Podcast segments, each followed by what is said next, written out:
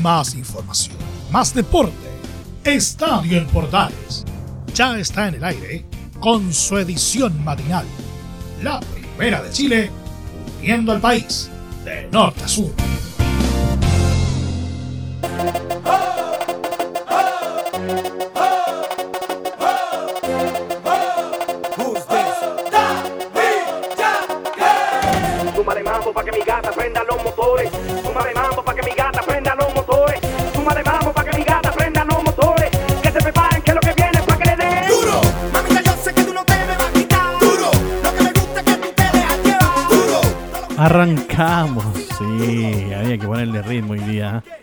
Sí, señor, había que ponerle ritmo a, a este viernes. Claro. Se viene bueno el fin de. Y nosotros arrancamos aquí en este estadio en Portales matinal de día viernes, por supuesto, 6 de mayo del 2022. ¿Se dice de 2022 o del 2022? ¿ah? ¿Cómo le gusta a usted decirlo? ¿Mm? Sí, de 2022, del 2022, la verdad que sí, da como lo mismo, ¿no? Pero bueno, acá estamos para contarles lo que fue el día de ayer, o, o mejor dicho, los dos últimos días de Copa Libertadores de América. El partido de ayer de Colo Colo frente a la Alianza Lima, que no pasó del empate. Lo mismo con el partido entre Sporting Cristal y la Universidad Católica. Los dos partidos terminaron, de hecho, con el mismo resultado. Empate 1 a 1 en el mismo estadio, de hecho, el Estadio Nacional de Lima. Ambos partidos que fueron transmisión de estadio en Portales. En la Universidad de Chile vamos a seguir desmenuzando lo que podríamos decir fue eh, las declaraciones de, de Michael Clark, del de Mr. Clark, como le, le dice Leo Mora al presidente de Azul Azul, que se sigue refiriendo a la salida no solamente de Santiago Escobar, sino que también de Luis Rollero, el ya ex gerente deportivo del cuadro azul. Vamos a estar revisando también lo que está pasando con esta, no sé, podríamos decirle denuncia ¿ah? Eh, de la Federación Chilena en contra de la Federación Ecuatoriana de Fútbol por la duda que existe en la inscripción de Byron Castillo, este jugador que jugó 8 partidos por la selección ecuatoriana en esta clasificatoria rumbo a Qatar, entre ellos los dos partidos frente a Chile, en el empate en Quito y la victoria ecuatoriana acá en Santiago. Habló de hecho y vamos a escuchar las declaraciones de Eduardo Carleso, el abogado brasileño de la Federación de Fútbol de Chile, justamente refiriéndose a esa denuncia. Todo eso y más, como siempre, aquí en Estadio en Portales Matinal. Vamos. Wow, wow, wow, wow, wow, wow.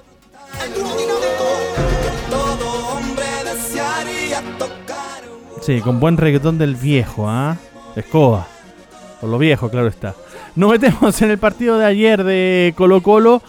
Un empate amargo para el cuadro Albo que tuvo probablemente las mejores ocasiones de gol el día de ayer para ganarle justamente a la escuadra de, de la Alianza Lima en Perú. Lamentablemente no supo aprovechar las ocasiones que se dieron, sobre todo en el primer tiempo, y terminó pagando las caras. ¿Por qué? Porque de haber tenido la posibilidad de ganar, o de irse de hecho en ventaja 2 a 0, eh, ante la Alianza Lima en el segundo, en el primer tiempo, lamentablemente Juan Martín Lucero malogra un penal. Se van al descanso 1 a 0 y entradito nomás al segundo tiempo empató el partido el cuadro de los íntimos. Más de 3.000 colocolinos habían en la cancha del Estadio Nacional de Lima, que vieron como a los 21 minutos abría el marcador Juan Martín Lucero, que ya se había perdido un gol antes a los 10 minutos y que de hecho ya también la habían anulado. Eh, otro gol, por ahí por el minuto 15. En el minuto 21, gran centro de del Colorado Hill el peine de Falcón, tiro de esquina para el cuadro de Colo Colo, y ahí solito, porque nadie lo marcaba al 9 de Colo Colo, Juan Martín Lucero marca el primer gol. Luego, al minuto 27, al minuto 27, eh, estuvo, tuvo ese penal. Perdón, minuto 24, ay no, minuto 21 fue minuto 25. Eh, tuvo otra ocasión el cuadro de Colo Colo, esta vez de penal, pero lamentablemente eh, Juan Martín Lucero termina errando ese eh, disparo. Tuvo más ocasiones Colo Colo, sí, tuvo bastantes ocasiones, pero de hecho, apenas servido el penal y apenas malogrado el penal, Alianza tuvo la gran ocasión de empatar en ese momento el partido con eh, Aguirre, el jugador que de hecho después marcaría el empate para el cuadro de los íntimos. Un frentazo tras un centro de Pablo Lavandeira que saca con los pies eh, Brian Cortés, una de las figuras del partido del día de ayer. En el segundo tiempo, digamos las cosas como son, Colo Colo salió completamente y absolutamente dormido. Wilmer Aguirre colocaba el empate luego de pillar muy mal parado a Emiliano Amor eh, cuando recién arrancaba el segundo tiempo. Al minuto del segundo tiempo.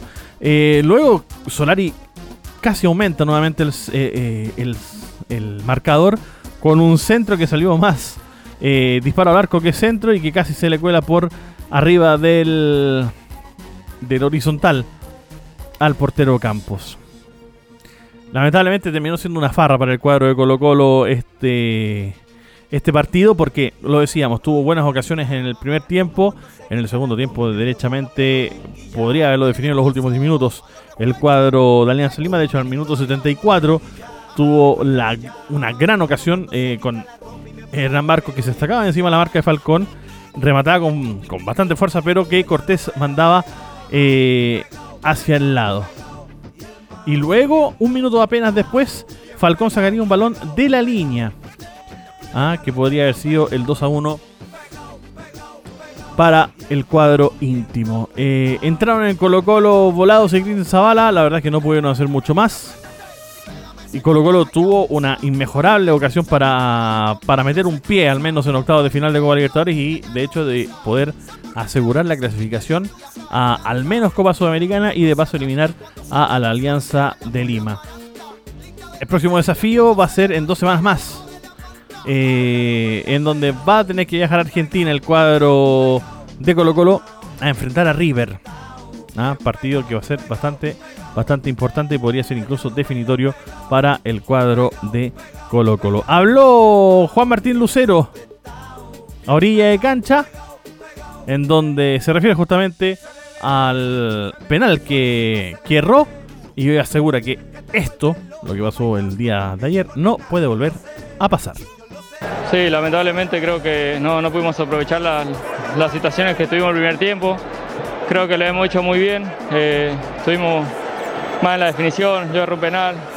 Pero bueno, cosas que pasan, creo que hay que seguir de esta manera. Eh, el equipo viene jugando bien, lo venimos haciendo bien, así que hay que seguir. Sí, creo que fue una jugada que ellos la aprovecharon. Eh, salimos un poco, como decís, dormidos y bueno, hay que, hay que seguir corrigiendo sus errores para no nos vuelva a pasar. Claro, y Colo Colo necesita corregir esos, esos problemas porque el próximo partido, lo decíamos, va a ser un partido bastante, bastante complicado frente a River en el Monumental de Núñez y en donde Colo Colo si quiere asegurar antes del partido con Fortaleza en el Monumental su clasificación a la siguiente fase, va a tener que salir a buscarla en Argentina. ¿Ah? Complicado ese tema. Habló Gustavo Quinteros en conferencia de prensa también y se refiere obviamente al resultado del partido, a los dos penales, perdón, a, los dos puntos que pierde fallando el penal y obviamente lo amargado que está el plantel por el resultado. No, no, no, la verdad que todavía estamos digiriendo este empate, perdimos dos puntos, tuvimos la posibilidad del primer tiempo con dos o tres situaciones, en el segundo también tuvimos dos situaciones para hacer el gol. Pero bueno, fallamos un penal. La verdad que estamos bastante amargados por el resultado. Por el juego estamos conformes, se jugó bien. Y creo que podríamos haber definido el partido ya en el primer tiempo, pero bueno, no, no pudimos. Gran verdad de Gustavo Quintero. ¿eh? Colo Colo podría haber definido el partido en el primer tiempo, sin embargo, la farra en el Monumental de, Lima, perdón, el Monumental en el Nacional de Lima, dijo otra cosa. Habló también en la conferencia de prensa post partido Maximiliano Falcón. Ah, tal como pasó en el partido frente a Fortaleza, ah, también lo hace Falcón. Perdón, en el partido frente a Alianza en Santiago, también lo hace acá en el partido acá en Lima. Habla de hecho Maxi Falcón y se refiere también del Zamora Bárrego que tiene el conjunto Albo, pero que está tranquilo por él y por sus compañeros. Como dijo el profe, es un sabor amargo. Yo creo que, que fuimos muy superiores durante todo el partido. Eh, tuvimos chances muy claras, eh, en el cual lo pudimos terminar antes. El mismo penal que Ramos, también como dice él. Y bueno, estos partidos a veces son por detalle, cometes un error y, por ahí te empatan el partido y, se te da vuelta todo y después la pelota no entra. Pero tranquilo igual con mis compañeros porque siempre intentamos hacer lo que, lo que entrenamos y, salen los partidos. Sale y, mis compañeros corren, dejan, dejan todo y, eso es muy importante. Yo estoy tranquilo que, que vamos a seguir haciéndolo en los partidos que quedan estamos segundo en, el grupo y la ilusión está intacta, obviamente. Lo decíamos, el próximo desafío del cuadro de Colo Colo por Copa Libertadores será el partido ante River en dos semanas más. Eh, mientras que el próximo desafío por el torneo nacional será en Curicó frente a la escuadra local día lunes, 6 de la tarde será transmisión de estadio en Portales con el relato de Rodrigo Jara. Saltamos Sí, pues seguimos con más información aquí en el Estadio Portal Matinal.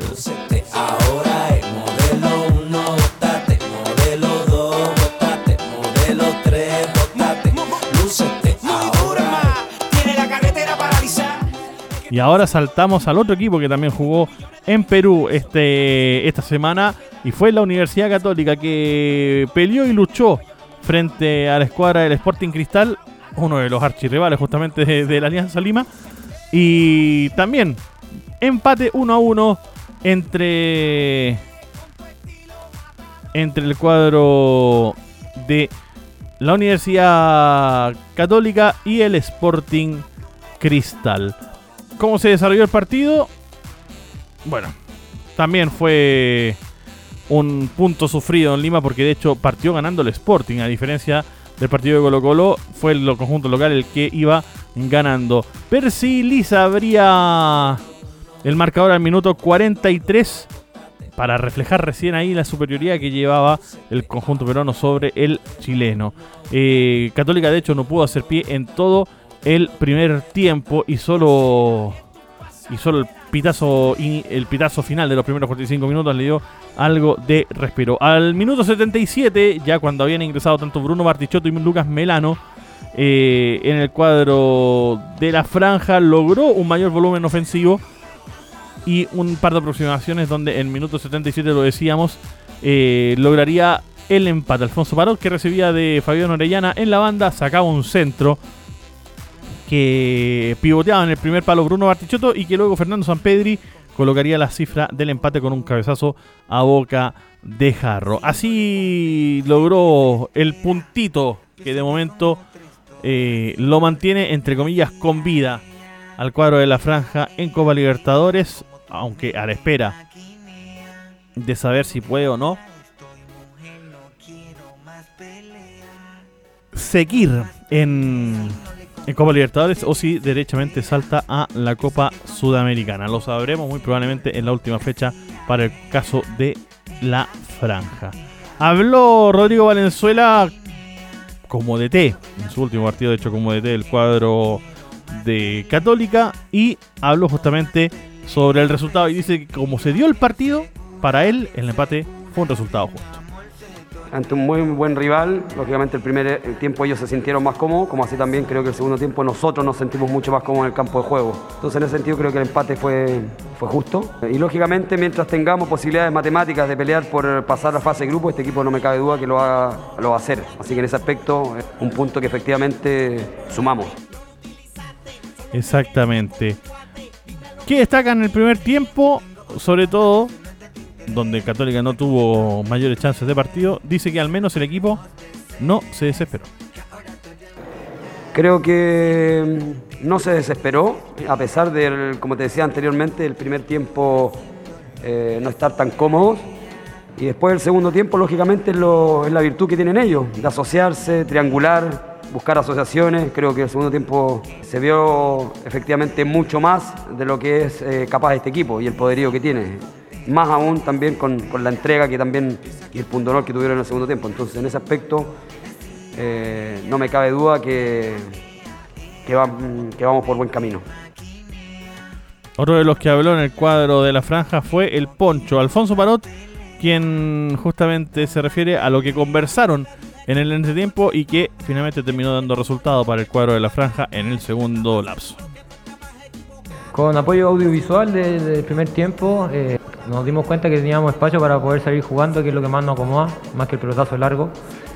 Y tratamos de seguir jugando, de encontrar el jugador siempre libre, de buscar en qué lado de la cancha, en qué, en qué sector estábamos con superioridad numérica y, lo fuimos encontrando y a medida y el transcurso del segundo tiempo obviamente eso te va dando confianza y, uno también se, se, va soltando. Yo creo que eso fue lo que conversamos en el entretiempo, se fue dando en el segundo y obviamente que a medida que va pasando el tiempo, como te dije recién, eh, te va soltando cuando va encontrando los espacios. Bueno, el próximo desafío de la Universidad Católica será este fin de semana en el, estadio Nelson Oyarzún Chillán, donde enfrentará a Ñublense el día domingo a contar de las 5 de la tarde. Será transmisión, obviamente, de estadio en Portales. Seguimos con más informaciones acá en la Primera de Chile. Este estadio en Portales matinal.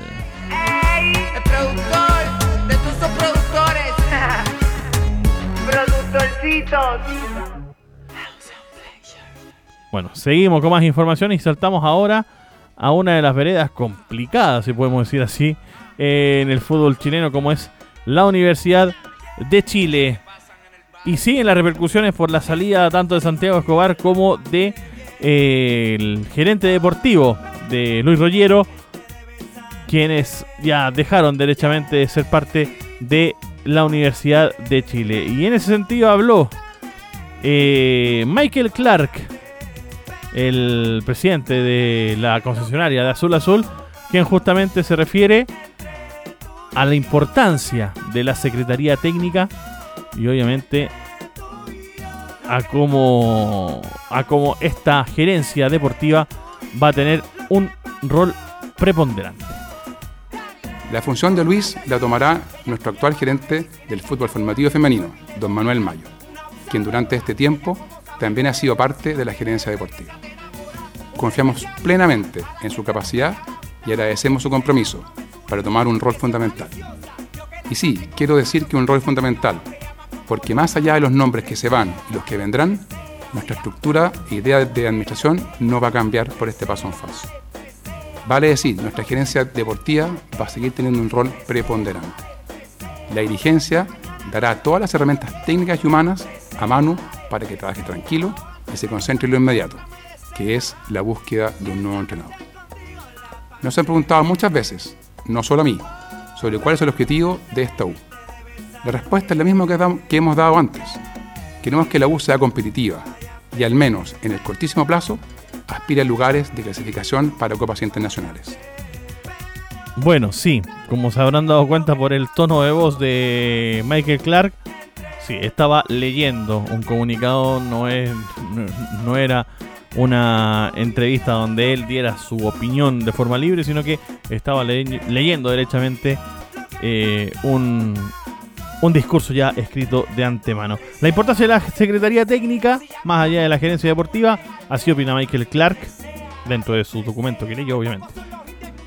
Finalmente, respecto a la Secretaría Técnica, y dada la importancia que tiene encontrar un entrenador y, traerle nuevos elementos al plantel, nos vamos a tomar un poco más de tiempo en ver cómo la vamos a ajustar en términos de estructura y nombres, pero lo que sí no va a cambiar es la importancia que tiene la Secretaría dentro de la toma de decisiones en el club. Eh, nosotros estamos jugados por un modelo lo más profesional posible, donde la Secretaría Técnica juega un rol importantísimo en todo lo que tiene que ver con el ámbito deportivo. ¿Sabrá algo de fútbol Michael Clark? ¿Ah? Pregunto muy en serio, ¿sabrá algo de fútbol Michael Clark, viejo? Ah, porque acá solamente hemos hablado de gerencia, de secretaría, de gerente, de lograr eh, el mejor resultado, pero se habla muy poco de fútbol. ¿Ah? Eh, es como si solamente buscaran que esto fuera eficiente a nivel de a nivel de, de, resultados. ¿ah? Pero el problema es que para poder lograr resultados necesitas tener a, a, alguien a la cabeza que sepa a qué jugar, que sepa cómo manejar los nombres, cómo manejar un camarín. ¿ah? Y eso le falta en este momento a la Universidad de Chile, un técnico. Eh, ¿Han hablado? Sí, dice ya que han hablado con varios entrenadores. ¿En qué momento habrán hablado? supuestamente tenían un DT eh, vigente en el cuadro azul. Bueno, así se refiere Michael Clark a la búsqueda del DT en el cuadro azul. Abocado hoy día en encontrar alguien que venga a la banca del club. Eh, y para eso manejamos varias alternativas. ya hemos hablado con varios entrenadores y si bien con algunos no nos ha ido bien, con otros sí nos ha ido bien y tenemos gente que está muy interesada en venir al club.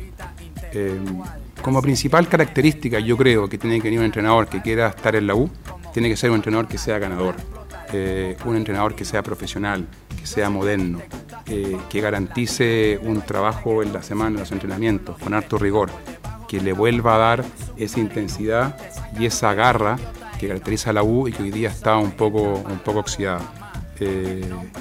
y también muy importante que el técnico tenga un compromiso importante con el fútbol formativo.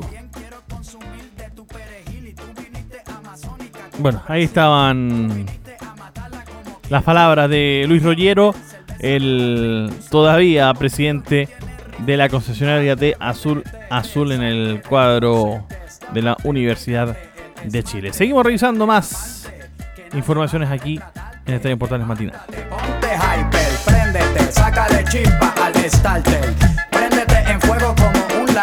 Y ahora saltamos a lo que ha sido la polémica de la semana, ¿ah? el destacado de la semana, ¿qué te quiere llamarle? ¿Ah?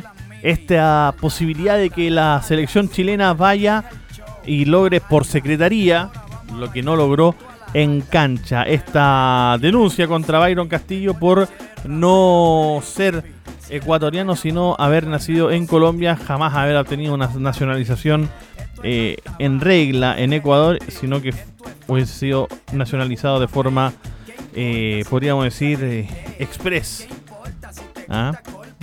Como producto de, de, algún derecho constitucional eh, que, le pudiese entregar el gobierno o el Estado ecuatoriano. Y habló justamente Eduardo Carleso, que, quien es el abogado brasileño, por eso el apellido tan raro, de la Federación de Fútbol de Chile, quien justamente preparó y presentó ante la FIFA esta, esta rúbrica, esta posibilidad, ¿ah?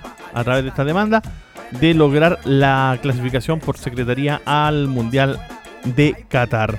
Eh, y se refiere justamente, Eduardo Carlese, a, a la cantidad de información que recabaron de Byron Castillo y que, según todo lo que ellos analizaron, el jugador ecuatoriano, entre comillas, habría nacido, también entre comillas, en Colombia. Después de un trabajo de exhaustiva investigación, nosotros eh, logramos colectar una cantidad muy grande de información acerca de la documentación relacionada al jugador Byron Castillo. Eh, la que hemos logrado uh, conectar e investigar nos da cuenta de que el jugador sí nació en Colombia. A raíz de eso, este miércoles hemos presentado un reclamo junto a FIFA eh, comunicando a la entidad la de un certificado ecuatoriano falso y solicitando entonces la apertura de un proceso disciplinario en contra la federación y en contra el, el jugador. Ahí estaba parte de las declaraciones de Eduardo Carleso, eh, justamente refiriéndose a esta posibilidad de demandar, y de hecho ya presentó eh, la selección chilena o la Federación de Fútbol de Chile este reclamo ante la FIFA para abrir este proceso disciplinario.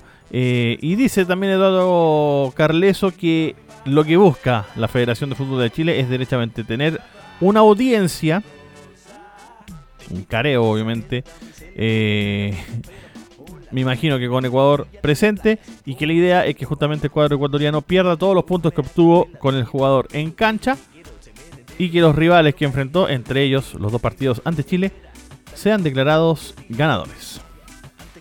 Hoy por la mañana, eh, FIFA ya confirmó oficialmente que recibió nuestra denuncia.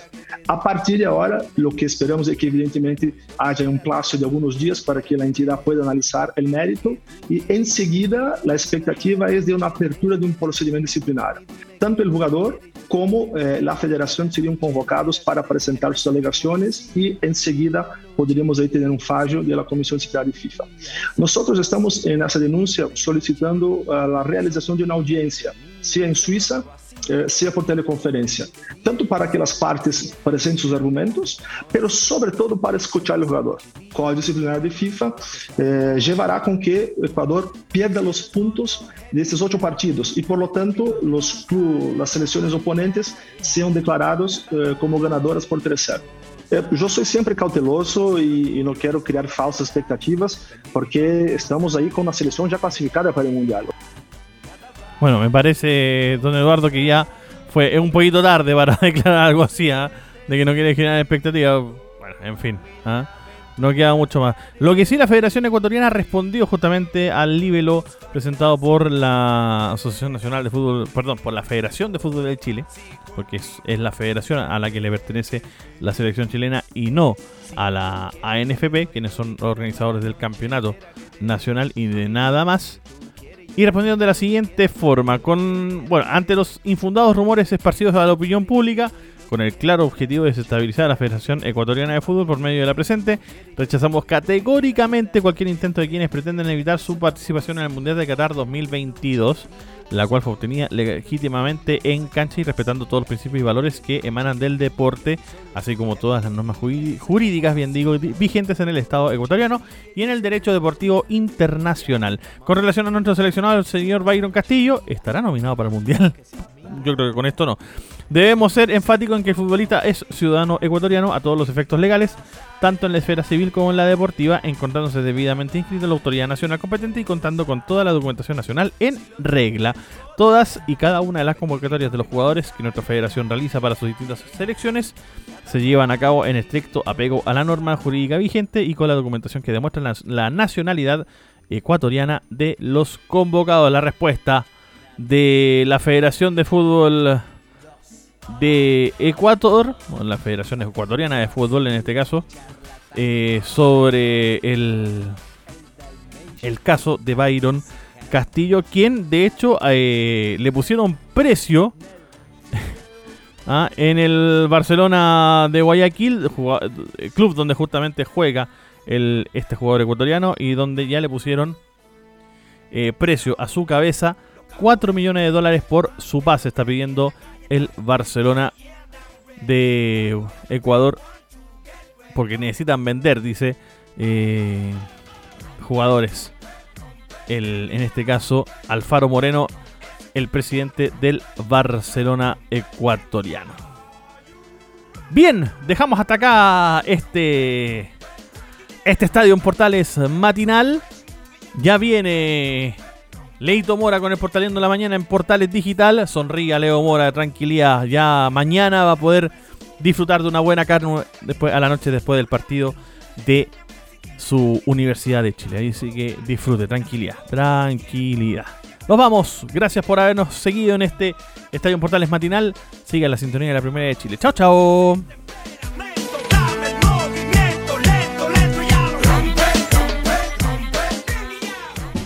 Más información, más deporte. Esto fue Estadio en Portales, con su edición matinal. La primera de Chile, viendo al país de norte a sur.